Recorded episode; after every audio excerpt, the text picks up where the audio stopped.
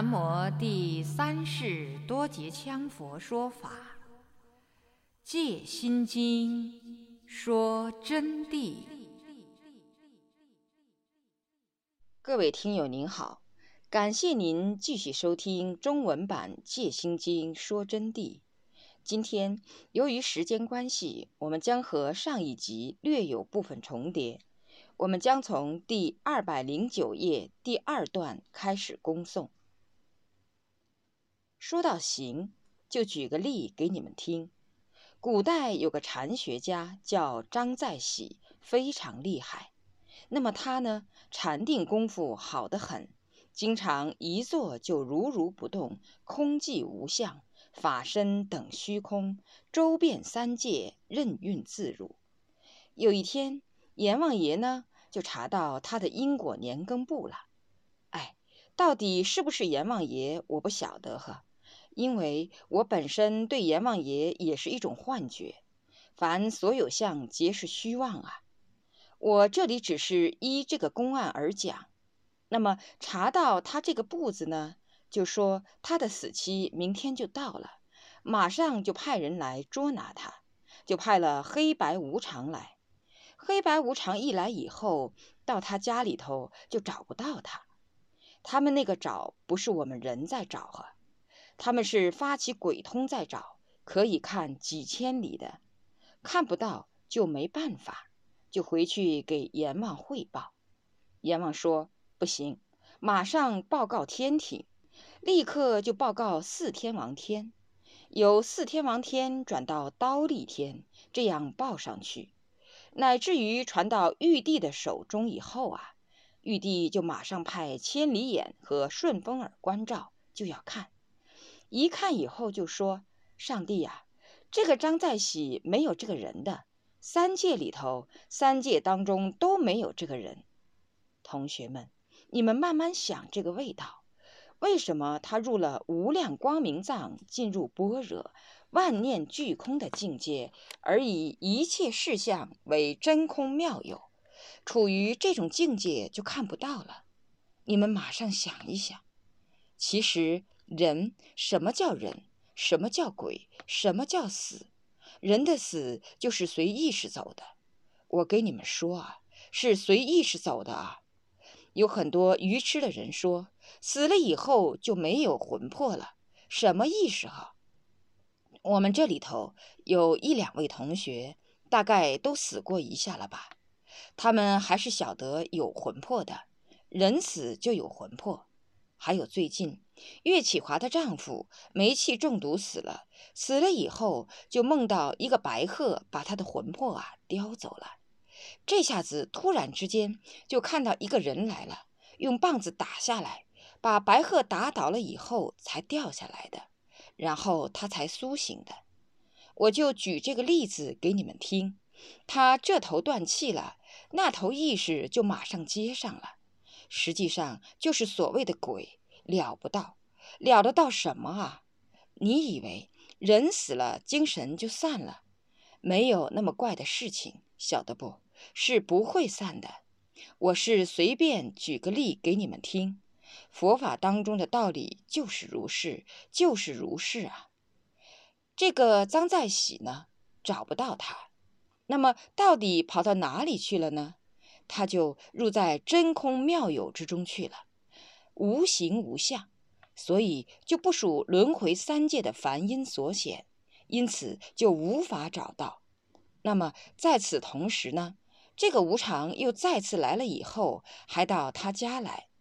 突然之间就想了个办法，干脆问一下土地公，他到底在干啥？因为土地就他们的方神地神嘛，就把土地公召出来。土地公就说：“哎呀，无常大人啊，这个张在喜啊，据我所晓得，整天是专门学佛的，经常打坐参禅，随时一下就没有人了。”是不是打坐参禅以后入了一种佛境？你们看不到他。无常说：“咋办呢？人家阎王老爷要他的嘛。”土地公说：“哎，这个问题我想这样子，这个人最心爱他的一个玉帛，这是皇帝送给他的，他去给皇帝做开示，皇帝当时得到了悟境，所以就送了他这个玉帛。他随时晚上做工之前啊，就要燃起香，然后在上面绕一圈，欣赏一番，才开始入定做工。看来他很喜欢他，干脆我派点耗子来，把他这个玉帛给他打响，看他怎么办。这一下耗子就派来了，嚯哟！乒乒乓乓就跳哈，在那儿蹦。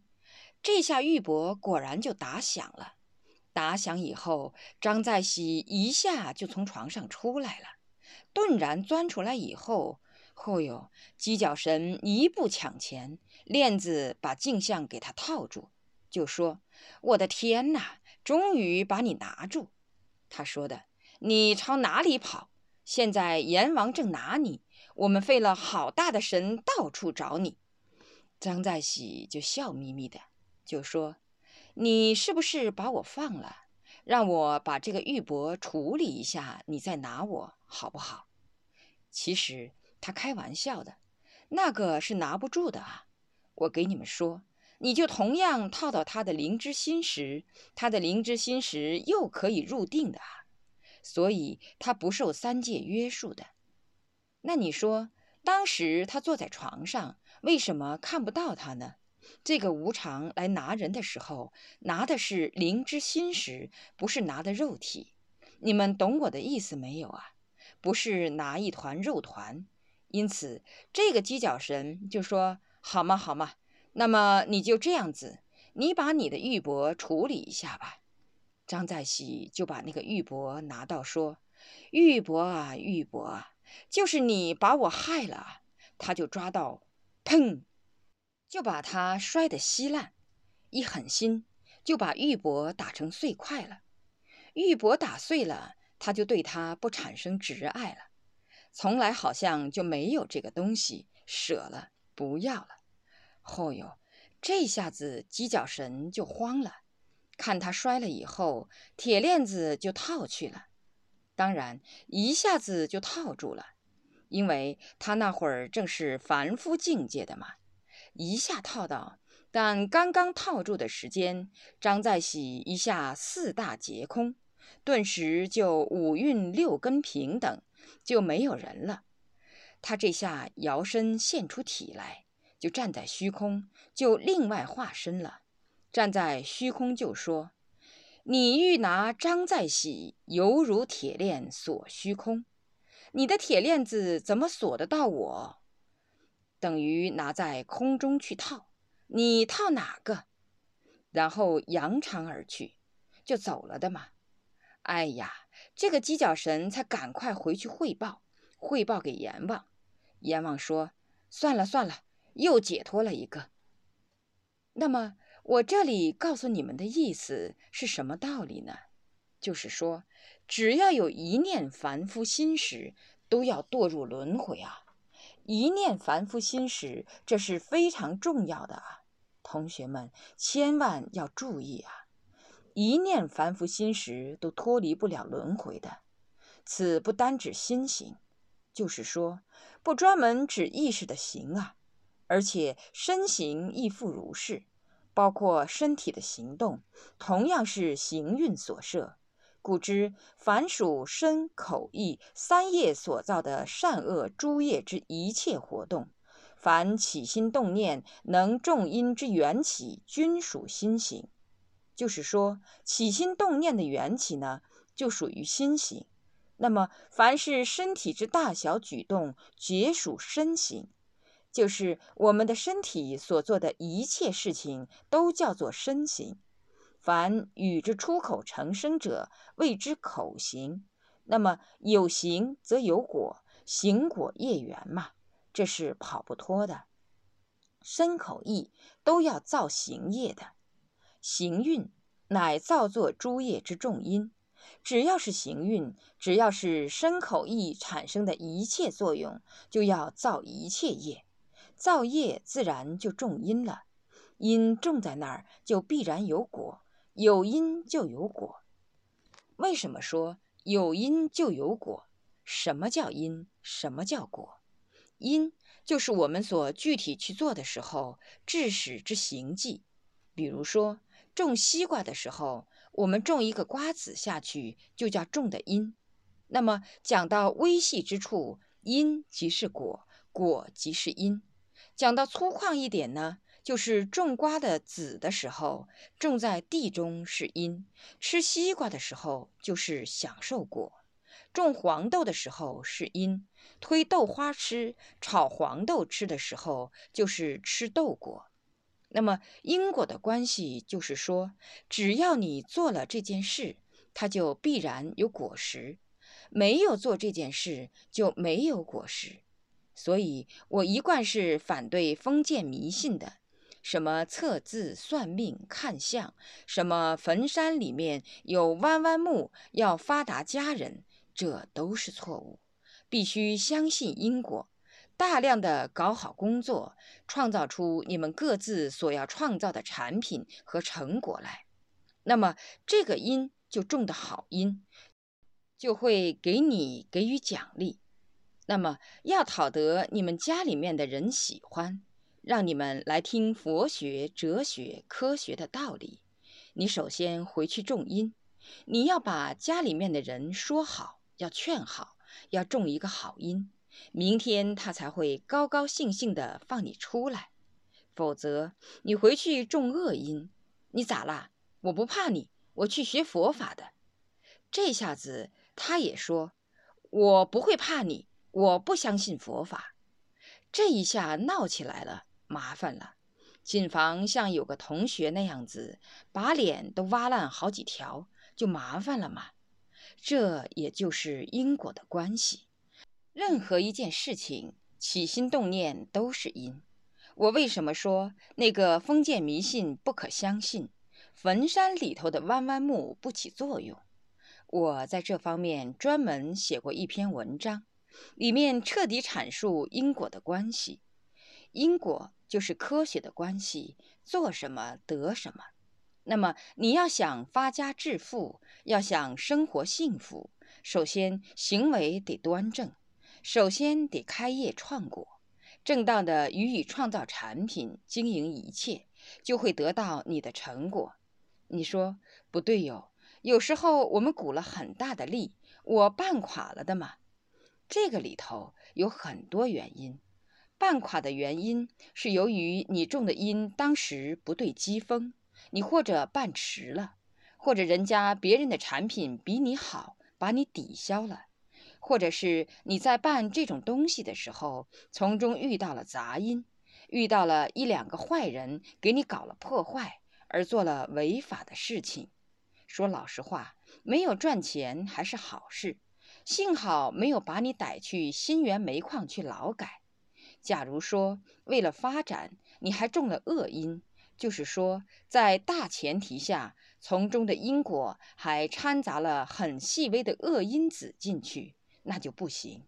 要整个全盘因都是圣因、殊胜之因，最后才能结好果。这些因是从哪里来的？就是我们的行种下来的。因此，不要相信迷信。我曾经在一本杂志上就告诉过大家这么样一个科学道理。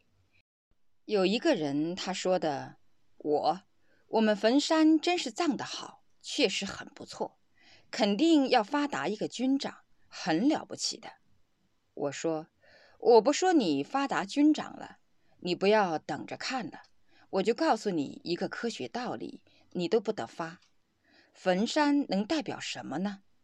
我说，世界人们富贵贫贱差异甚大，只有汉人爱讲究的是葬地，藏人少数民族还搞天葬、水葬，丢在河里头拿给老鹰吃。我说，他们那个坟山到哪里去找呢？他们同样有王爷、土司，有奴隶，还有西方人也不相信你这一套鬼把戏。那么，同样，他们也有富贵贫贱，幸福，幸福要靠勤劳的双手、善良的心才能创造来的啊！怎么能凭这个迷信就得来呢？凭狡诈、迷信、恃志贪着，最后只有走向绝路，人人见不得你。所以说，这就是我们修行人特别要注意的。因此，首先就要树立端正的行为，正义的果才会产生。要种好的因，好果才会得来。我举个例给你们听哈。如果你不信，你说你这个小孩子今后要当军长，你就反对因果做一做。你把他交给一批小偷扒手去培训，不要他读书。一字不识，不给他种读书的因，给他种小偷扒手的因，到最后非得被人家打残废，乃至于抓起来审查。就算他的运气好，他硬是高手，从来没有被逮到过一次，但是他当不了军长、师长。为什么当不了？因为他看不懂文件啊，他一字不识啊，他没有种读书的因，他看不懂文件。甚至于人家拿一个条子来，他批不来，有啥办法呢？这就是佛法的道理。佛法的道理是因果学，你们千万要注意这个问题啊，是一种科学。释迦佛陀没有来这世界之前，这自然规律的科学就存在了，不是迷信学说，这不是佛教创造的，也不是上帝安排的。一切都是众生的因业规律所显，因此我们的身心语言，一切都是行运，行运正，一切才会正。最后，我们讲到了五运当中的最后一运时运了。时乃了别诸法，包括有相、无相、无名、有名、尘沙等，了解分别一切诸所缘生之境。即是对一切有为对境之了别作用，除我们所知六识之外，另有第七识莫那意，第八识阿赖耶。此八识为阿赖耶为诸识之总体，又称八识心王。这个意识啊，重要的很。这几蕴全部是受时运所指，时乃了别诸法。包括有相、无相、有名、无名、尘沙惑，了解分别一切诸所缘境的作用。就是说啊，意识是对一切现象、物质、精神方面的了解和分别，好与坏、短与长、红红绿绿、蓝蓝白白等等，包括有形象的和没有形象的，他都要去想象。产生分别心的就是它，包括无名的和有名的，而且是若干劫以前所翻制出来的，包括有些怪头怪脑的，比如说尘沙惑里头的有些梦境，连今生从来还没有看到过的都出现，这是尘沙惑的幻觉啊！了解分别一切诸所缘生之境。他对一切因缘和合所产生的景象，就是具体现象进行分别，把它说穿了，就是对我们世间法上所有存在的一切进行分别，而不存在的他还加以想象，乃至于睡梦中出现怪头怪脑的、莫名其妙的，都是自我分别出来的。包括你们在用功空寂之中出现的现象，都是你自己想的，根本没有什么外境。就是了解一切诸所缘生之境，对一切有为对境之了别作用，就要产生这个作用了。然后，除我们所知六识以外，一般的众生只晓得是六识，另外还有第七意识莫那意，又称为摩罗意。第八是阿赖耶识，那么这两种意识啊，都是普通人不知道的。莫那意就是说，第六识都停下来的时候，就要出现第七识莫那意。第七意识出现的时候啊，往往就是自己晓得自己在用功，但是又要看到现象，就是所谓的幻觉了。这种幻觉现象来去自如真实。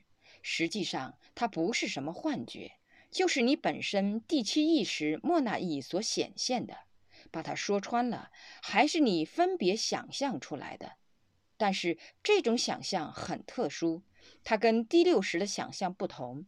第六识的想象是晓得我在想，我想的一个什么就是什么。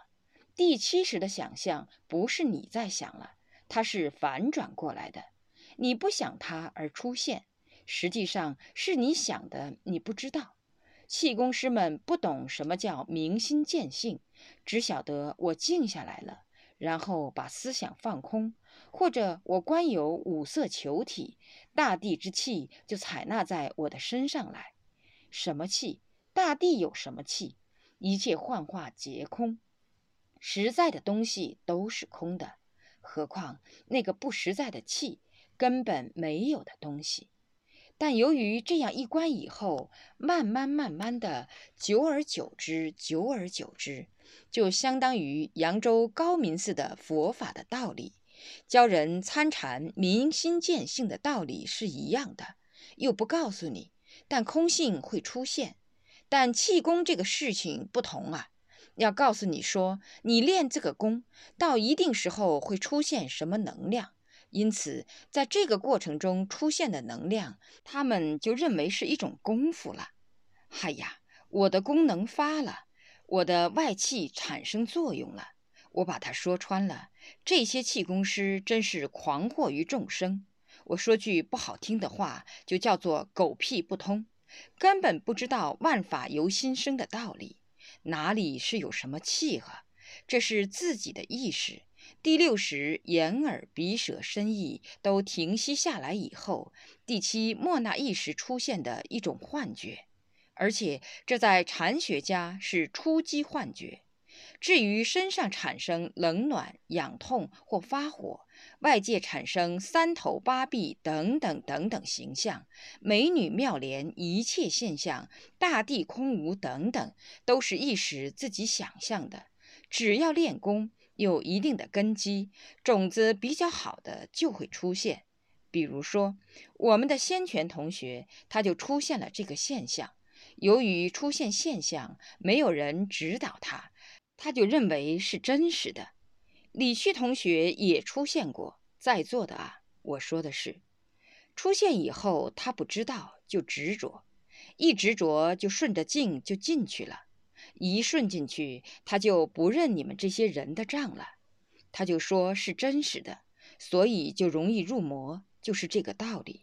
那么我们明白他以后，凡所有相皆是虚妄，若见诸相非相，见到一切现象不执着，即见如来，才能见如来，才是我们真正的佛性。这是第七义莫那义。那么第八义阿赖耶呢？阿赖耶情况就不同了，那个时候就不只是看到的问题，任运自如，是随心所欲。有时候一念之观会顿然出现，乃至于他的境界出现，连在座同学们都能看到，甚至于穿墙入壁等等，他都有。就是阿赖耶里面翻出来的一种实用境界，进入神通境。就是八十心王所反映的，但只是神通出境，要进入神通圣境啊，还得阿赖耶都空寂完，才能进入神通圣境。不说你第七意识是自己想的，第八意识都是自己呈现的。我告诉你们，不是外面的，就你自己的。因此，魔里头最怕的就是五阴魔。五阴魔就是我们自身的魔嘛，自身的魔出现，自己想自己，自己把自己控制住，自己把自己打下去。在这里，我举一个例给你们听，都是很现实的。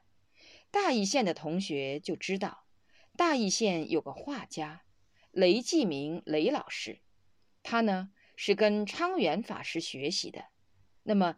他有一天在用功的时候，就出现了境界了，就看到一个大花脸，嗨呀，提了一支钢鞭就来了，就跟他说：“你现在已经得到成就，你马上跟我学佛法，会立刻得到解脱。同时呢，你从明天开始，你就会耍鞭了。你坐上神鞭，可以周游列国。”他就听进去了。这一听进去以后，他就开始人家喊怎么打，他就来一个怎么打。哦哟，打的一个乒乒乓乓的。他家雷师母听到以后啊，就赶出来，一看糟了，倒在地上了，遍地是血。他拿了一把刀，把自己的脑壳砍了七十三刀，数刀口是七十三刀，弄到穿衣取衣的，就那样他就疯了。疯了以后一直不容易医好，后来都是有一点点疯。这叫啥意思？就是他进入第七意识莫那意以后啊。产生的自我想象就着相了，这就叫五阴魔。楞严经上讲到最后，处处有一句“若着圣境，则受群邪”。只要你认为这是好境界，你就要受群邪。楞严经上也讲了我这一段的，就是说入了某种魔的时候，就会拿起刀自杀自己。其中有这么一段。就印证他这个境界，所以说，凡是现象都是自己心头想出来的，哪里会有什么现象外来的？没有的。关键学佛是为了正解脱。讲到最后，那么你说，上师神通变化呢？再给你们说深一点，神通变化是事实，是佛菩萨必须要得的。而且是一个佛菩萨和高僧大德正境的证明，但是它也是幻觉。为什么说它也是幻觉？它也是意识之中想象而得到了用的，但是此用在未得漏尽通之前，自己也不能去用，并且我要警告我们在座的同学。有神通的同学必须要注意，出现了神通境界，绝不能去使用。而且释迦世尊有严戒规定：得通言通失通，未得言得，未正言正，要堕金刚地狱；未得言得，都要堕金刚地狱的。那么得到了神通的，你要告诉别人的话，你就要失掉。这是佛告诉的，我们自己悄悄用也不应该，就是着相修真，正到了漏尽通。那个时候，你自然妙用，但也不能惶惑于众生，这是非常重要的。要用什么？要用一颗善良的心，希望我们这个世界变得吉祥昌盛，做一个好的修行人，这才是我们应该要用的东西。要以四无量的心去对待一切，要以大乘菩提心，以六度万行对待自己，严加约束，这才是我们应该用的。所以切记要注意这个问题啊！说意识所产生的问题，随便就讲到我们应该怎样行持了。